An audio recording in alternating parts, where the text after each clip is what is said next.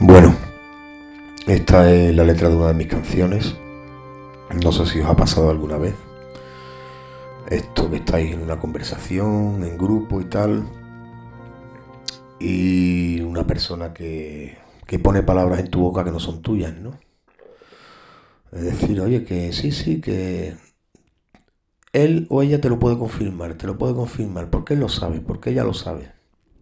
A ver si yo no me he pronunciado cómo estás poniendo palabras en mi boca que no son mías. Básicamente trata de esto. Esta canción se llama El ladrón de palabras. ¿Vale? Y dice así. Palabras que no son mías, decisiones que no me atañen, señales que también se pierden, razones que se tornan frías. Siempre dices, él bien lo sabe, esperando mi consentimiento, pero tienes como dictamen mi absoluto silencio.